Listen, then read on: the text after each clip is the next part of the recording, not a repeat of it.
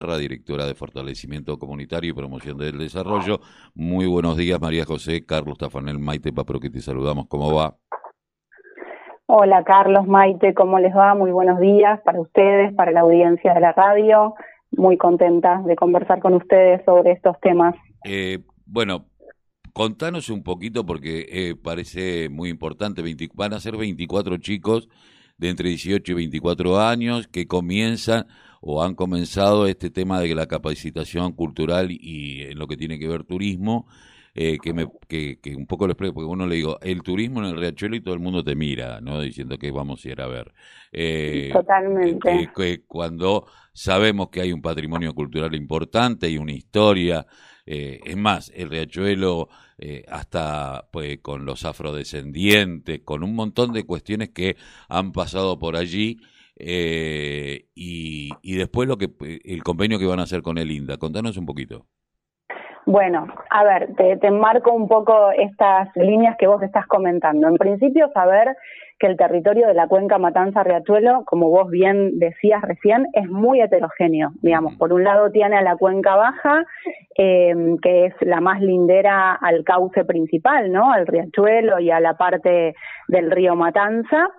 Eh, y por otro lado, digamos, y que ahí hay una concentración urbana muy importante, como bien vos decís, no solamente, digamos, si uno debería o podría caracterizar esa zona, no solamente la contaminación es el aspecto eh, saliente, sino también un acervo cultural, patrimonio histórico cultural muy grande, ¿no? Es el sur de la ciudad de Buenos Aires, con toda su bohemia también, eh, y, con, y con las olas migratorias que bien manifestabas también hace un rato, y eso, digamos, y lo que eso tiene eh, o, o, genera como expresión de la cultura de un pueblo, ¿no? Por lo tanto, sin ninguna duda, hay mucho que conocer y que saber sobre esa parte de la cuenca. Y después si uno se aleja, digamos, un poco más del riachuelo, pero todavía eh, transita el territorio de la cuenca, estamos hablando de 14 municipios que componen lo que conocemos como AMBA, ¿no? Como la, la zona del área metropolitana de, Buenos Aires. Y dentro de esos 14 municipios, lo mismo, algunos que tienen eh, mucha densidad poblacional, que son básicamente urbanos, y cuando uno se aleja un poquito más hacia la cuenca alta, te encontrás ya con paisajes rurales, digamos. Entonces, la verdad es que recorrer la cuenca es recorrer eh, en su geografía y en, y, en, y en sus territorios mucha diversidad, mucha heterogeneidad, más allá de esta característica que tiene, que a su vez, eh, digamos, ha, tenido producto de, su historia y de los manejos y de las producciones y del tipo de, mm, modos de construir ciudad, eh, bueno, situaciones de, de, deterioro ambiental importante, ¿no? Y justamente por eso el nacimiento de un organismo como Acumar. En esta etapa, como vos bien planteabas, una de las cuestiones centrales que nos planteábamos en la agenda, de, desde que asume Martín la presidencia, Martín Sabatera, la presidencia del organismo, es cómo contribuir al desarrollo local sostenible, digamos, entendiendo que Acumar a su vez es un organismo interjurisdiccional, es decir, tiene como esencia el saneamiento del territorio de la cuenca Matanza-Riachuelo y en ese sentido la posibilidad de incidir en las agendas locales, en las agendas de los gobiernos locales, provinciales, de la ciudad, de las comunas, eh, con una perspectiva ambiental. Entonces, cuando pensábamos esto, digamos, o cuando lo diseñábamos también en conjunto con las jurisdicciones, las líneas que aparecían, bueno, tenían que ver con la promoción de, métodos o de formas de producir y de trabajar que sean amigables en términos ambientales. En ese sentido, generamos un convenio con el Ministerio de Trabajo, Empleo y Seguridad Social de la Nación, que es la primera vez que Acumar tiene un convenio de estas características con, con este ministerio, para poder eh, trabajar en la formación de jóvenes, jóvenes que después puedan tener una incidencia directa en el mundo del trabajo, digamos, y que lo hagan a través de, instancias de formación o de actividades que, insisto, sean amigables en términos ambientales y pongan en valor este territorio del cual estamos hablando. En ese sentido, una de las líneas tiene que ver con la formación de jóvenes eh, como promotores turísticos culturales en el barrio de La Boca. Son 24 jóvenes que ya se están formando, que tienen la capacitación de la UNDAD, digamos, acá es muy importante la, articulación de, la Universidad de Avellaneda. Exacto, es muy importante la articulación que Acumar hace no solamente con los ministerios, en este caso con el Ministerio de Trabajo y de Turismo, porque también turismo es eh, muy importante para, para esta formación, sino también con las universidades, ¿no? que son las que nos, nos generan, digamos, la herramienta concreta de formación a, las personas jóvenes. Entonces, estamos desarrollando dos cursos de 12 jóvenes cada, cada uno, esto en articulación también con con la mm, Asociación de Bomberos de la Boca, eh, la Mutual, digamos que es histórica para la zona y que son algo así como los héroes, digamos, de la Boca, además de los jugadores de fútbol, eh, los bomberos de la Boca tienen un rol muy importante en esa comunidad, así que son quienes reciben a estos jóvenes eh, dos veces a la semana para que reciban su entrenamiento, digamos, su entrenamiento laboral como promotores turísticos culturales. Y por otro lado, como también bien decías, en 10 municipios de la cuenca media y alta eh, vamos a estar desarrollando la formación de promotores agroecológicos, porque otra de las características de la cuenca, además de mm, su acervo histórico, cultural, patrimonial, eh, tiene que ver con esta otra característica, digamos, ¿no? Con la producción rural, mm. eh, en agricultura familiar, en emprendimientos de, todo tipo, digamos, que se producen básicamente en las zonas periurbanas y rurales. Y en ese sentido, eh, quien nos acompaña en la iniciativa es, por un lado, el Instituto Nacional de Tecnología eh, Agropecuaria, el INTA, y por otro lado, la Universidad Nacional de Burlingame, que tiene una tecnicatura en agroecología, digamos, tanto la UNDAB como la como UNAUR en el caso de los promotores agroecológicos van a certificar estos procesos de formación. Así que es muy importante para nosotros poder eh, implementar esto digamos lo hacemos de manera articulada con muchos organismos con los municipios y con la ciudad así que es una iniciativa eh, de la cual estamos muy contentos y contentas eh, vos sabés que mientras que charlaba María José pensaba qué, grande que es la cuenca, ¿no? Eh, porque estamos hablando de Hurlingham, estamos hablando de Avellaneda, que tal vez... Hurlingham está fuera de la cuenca. Está bien, eh, pero... Eh, tiene sede en Marcos Paz también la universidad.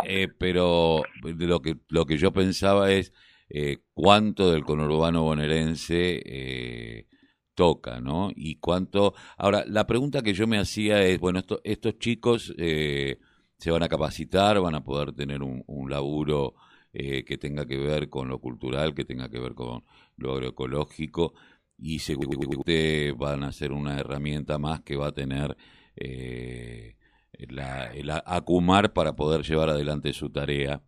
digo, pero bueno, uno siempre piensa que bueno, en algún momento esos chicos, eh, una vez que, que, que, tomen esta sabiduría, esta, este saber, van a, eh, dentro de unos años, van a continuar y tal vez trabajen en otros ámbitos que no tengan que ver con Acumar. Esto los habilita para poder eh, llevar esta experiencia para otros lados también, ¿no? Seguro, para, por eso para nosotros es central eh, la promoción de estas líneas y de estas actividades, porque entendemos, como, como decía hace un rato, eh, que son, digamos, que, que, la cuenca habilita la posibilidad de pensar en este tipo de, de actividades y a su vez tienen como factor central eh, la idea de que no contaminan, ¿no? Que son actividades, eh, digamos, que, que, que, generan lo que nosotros denominamos, o lo que se denomina de, modo internacional como desarrollo local sostenible, ¿no? Eh, o como desarrollo sostenible. Entonces, son herramientas de promoción eh, los chicos y las chicas no van a, digamos, no porque se formen en estos procesos van a trabajar dentro de lo que es Acumar, sino que la idea justamente es que puedan eh, tener mejores herramientas para incorporarse al mundo del trabajo desde nuevas perspectivas y con un nuevo enfoque, digamos, que puedan generar emprendimientos asociativos vinculados al desarrollo turístico o al desarrollo cultural, que puedan generar emprendimientos asociativos vinculados a la agroecología y en este sentido pasando tanto por la producción de alimentos, lo que es trabajo en la ruralidad, como también eh, instancias de agregado de valor, digamos, cómo le agregamos valor a, la producción primaria, eh, o incluso cómo generamos mecanismos de comercialización. Entonces, pensamos la, cadena de la agroecología con todos estos eslabones, permitiendo que formaciones o esta capacitación pueda abordar con contenido específico en cada una de estas instancias para que luego eh, quienes estén formando puedan, bueno, efectivamente decidir eh, qué interesa más y hacia dónde orientan su perfil laboral, ¿no? Mm. Así que estas son herramientas, como decimos, y, y, nos parece fundamental que el Estado esté generando estas herramientas, ¿no? Que esté presente generando herramientas que tengan que ver con el trabajo y con la producción. Esa es una cuestión que es muy importante retomar en esta etapa, que ha tenido, que ha sido un signo eh, muy importante de, gobiernos anteriores y retomarlo en esta instancia es central para el crecimiento del país y, la mejora de la calidad de vida en nuestras poblaciones, digamos. Eh, ¿Cómo es la articulación eh, con los municipios? Porque bueno, ahora son 24 los, los chicos que van a trabajar, que de 18 a 24 años. No, son Mirá, son 24 en el caso de la boca, pero son 300 en el caso de los promotores agroecológicos. Ah, bien. Así que, claro, sí, sí, sí, ahí, no, si no estábamos, era complicado el asunto. No, no, no. Son 300 jóvenes eh, que se van a estar formando como promotores agroecológicos en 10 municipios. En Marcos Paz, en Cañuelas, en Las Heras, en San Vicente, en Presidente Perón, en Morón, en Merlo, en La Matanza, en Avellaneda y en Lomas de Zamora. Eh, a través, distribuidos en 25 comisiones, podríamos decir, eh, que van haciendo sus prácticas o sus entrenamientos laborales en diferentes sedes eh, de producción están sitios, digamos, o sea, hay sedes, ya sea de huertas comunitarias o de espacios de producción principales o espacios de producción activos que van a estar recibiendo a estos grupos jóvenes, a estas 25 comisiones de 12 jóvenes cada una eh, para su formación. Y a esas sedes van a ir los docentes, las docentes del INTA, a dar las clases y las prácticas eh, para, para realizar o colectivizar estos contenidos vinculados con la agroecología. Eh, María José eh, pensaba, bueno, estos privados están trabajando en esto, seguramente habrá otras tantas capacitaciones o tal vez en el mismo sentido. Lo cierto es, ¿cómo hacen los jóvenes hoy para, para conectarse con esta posibilidad? Si todavía está abierta la inscripción, ¿de qué manera eh, llegaron estos jóvenes a, e, esta instancia, a, conectarse con estas capacitaciones? Mira, la, mm, digamos, como decíamos hace un rato, es a través de los municipios. O sea, la idea es que los jóvenes, las jóvenes puedan inscribirse en las oficinas de empleo de los municipios o en las agencias territoriales del Ministerio de Trabajo, eh, de estos 10 municipios que mencionaba antes, porque de ahí, digamos, salen, surgen las nóminas de los jóvenes y las jóvenes que van a estar participando en estas iniciativas. Así que de los 10 municipios que mencioné, si hay jóvenes eh, que interesados, digamos, en participar de, estos entrenamientos, ya, comunican con su municipio eh, ya los municipios tienen la información, obviamente en caso de que mm, tengan alguna dificultad en ese sentido, pueden consultar con la mesa de entradas de Atumar o con, eh, podemos dejar en todo caso ahora por línea privada algún correo electrónico también del, de Acumar, como para que ustedes puedan pasarlo, pero lo ideal es que eh, vayan directamente a los municipios que son quienes tienen las, las oficinas de empleo y las agencias territoriales del Ministerio de Trabajo y quienes hacen las inscripciones como corresponde, pidiendo la, la que corresponde y demás. Desde ya te agradezco muchísimo haber pasado por la mañana informativa aquí de la radio de la Unión Nacional de Clubes de Barrio Extremo en la 90.9. Seguramente no va a ser la primera vez. Eh, María José, muchísimas gracias.